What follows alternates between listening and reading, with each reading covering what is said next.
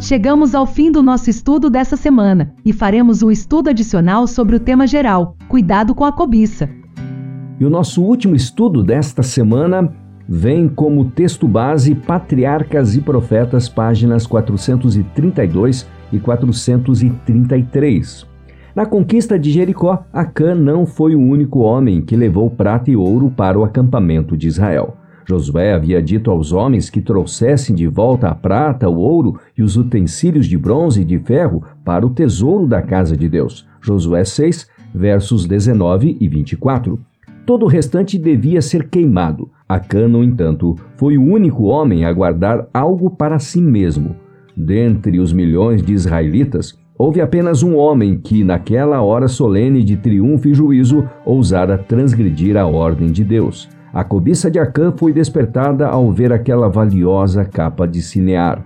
Mesmo quando ela o colocou face a face com a morte, ele lhe chamou de uma boa capa babilônica. Josué 7:21. Um pecado arrastara outro, e ele apropriou-se do ouro e da prata dedicados ao tesouro do Senhor, roubou de Deus as primícias da terra de Canaã. Na lista de Paulo sobre os sinais dos últimos dias, os dois primeiros itens envolvem nossa atitude em relação ao dinheiro e às posses. 2 Timóteos 3, versos 1 e 2 diz: Você precisa saber disto. Nos últimos dias sobrevirão tempos difíceis, pois os seres humanos serão egoístas, avarentos. Egoísmo e avareza são descrições significativas da humanidade dos últimos dias, os nossos dias.